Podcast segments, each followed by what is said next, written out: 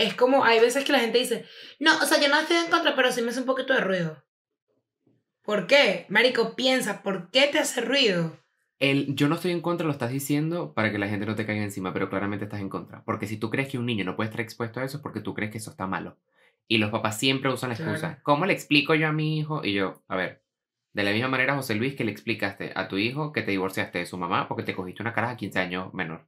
De la misma manera. Y los Que le embarazaste. No hacen preguntas. ¿Por qué? Los niños hacen preguntas. Ok, se hacen preguntas. Pero los niños vienen sin prejuicios de fábrica. Ellos no te van a preguntar, ¿por qué hay dos mujeres besándose? Porque si tú metes a un niño en un sótano por los primeros 10 años de su vida y tú lo sacas y ve a dos hombres besándose, dos mujeres besándose y un hombre y una mujer besándose, él quizás pregunte por qué estas personas se están tocando los labios. Claro. Y tú le dices, no, es una manera de mostrar afecto. Y ya, hasta ahí. Pero me da risa porque es que yo me imagino, de hecho, alguien me escribió en Instagram y me dijo que fue con su hermano y con su sobrino, o sea, con su sobrino, los hijos del hermano. Y que el hermano daba todo pa' jugo, que qué bolas, que, que la inclusión forzada, que tal, que cómo le explico yo esto a mis niños. Los niños no preguntaron nada. Los niños salieron y que, tuvo fina, papi. Y ya, ¡Claro! ya, y que, ¿viste al gatico? Sí, hijo, estaba bonita. Ah, ah, el espacio, la luna. Y ya, man. La gente no se va a detener a pensar en eso. Cuando la gente dice que, o sea, porque además eh, viene como que la supuesta protección del niño. Y es como, por ejemplo, estás en contra de la adopción, de la adopción de, dos, de una pareja gay.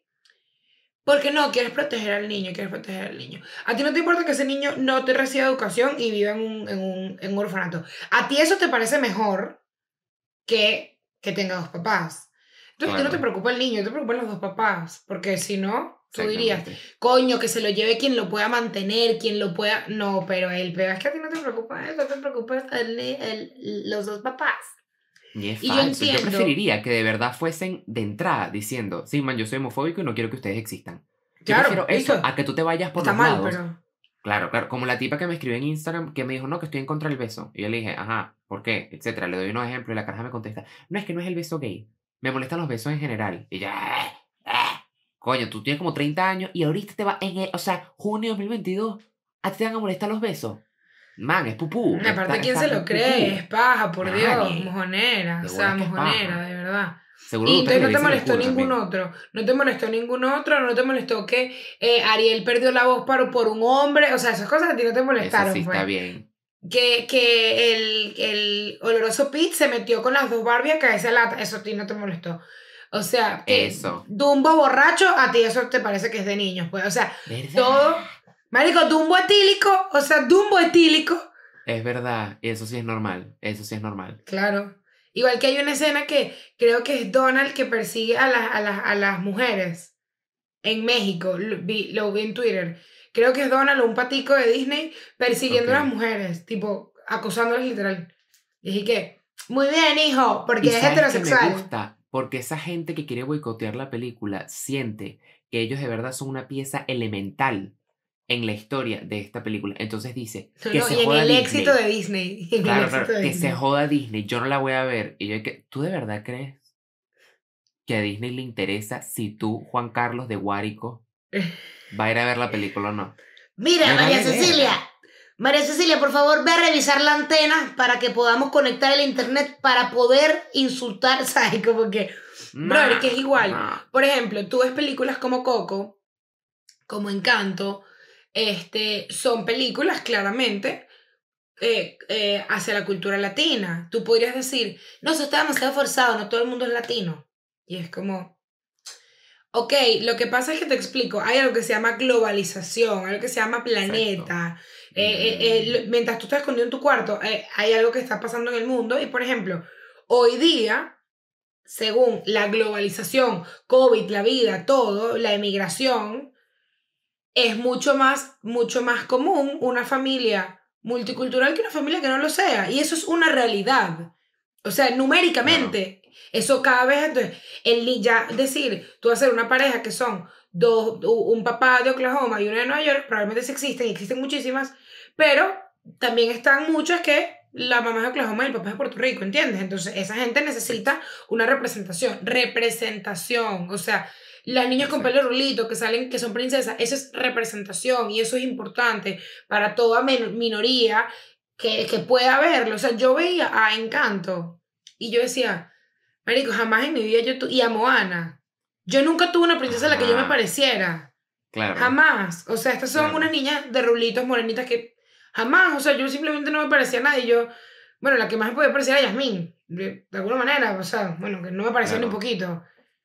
Eso es importante, marico. Y, y, y si te hace ruido, coño, dale doble clic. Coño, Dale y doble clic. ¿Por qué me entender hace ruido? que esa representación no puede ser diseñada para ti. Es decir, la- la- esas representaciones se aproximan. Por ejemplo, la película de Buzz Lightyear no es únicamente para los astronautas que tienen amigas lesbianas. No es. Eso cubre, por ejemplo, Encanto. Encanto no es nada más para las familias latinas que tienen poderes. No.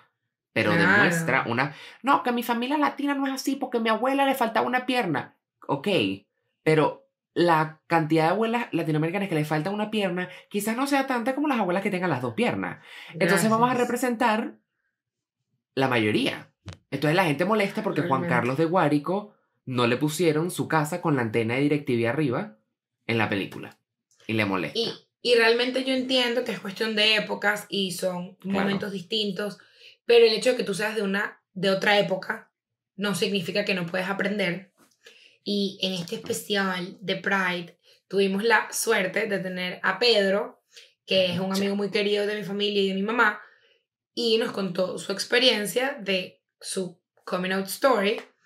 Y te das cuenta que no se, él no se lo enseñó a nadie. Eh, Eso era otra época, era otro sitio, no tenía nada que ver. Eh, no, no vio ninguna película de televisión que lo representara y no. Y ahí está.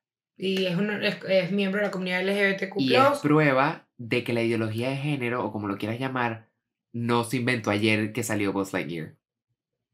Eso ha existido de toda la vida, de toda la vida. Y Pedro, a ver que Pedro no es que tiene 120 años, pero es un señor mayor y te da la prueba de que estas personas han existido toda la vida y que no es una vaina que se inventó el mes pasado. Así que primero, gracias a Pedro por participar. Pedro está en el Patreon, lo queremos mucho. Este, y aquí vamos a poner la historia de Pedro. Ok, bueno, mi nombre es Pedro, eh, de origen cubano. Eh, viví varios años en Cuba, después viví varios años en Venezuela y ahora llevo varios años viviendo aquí en Miami, o sea, en Latinoamérica. Y, y bueno, aquí estamos.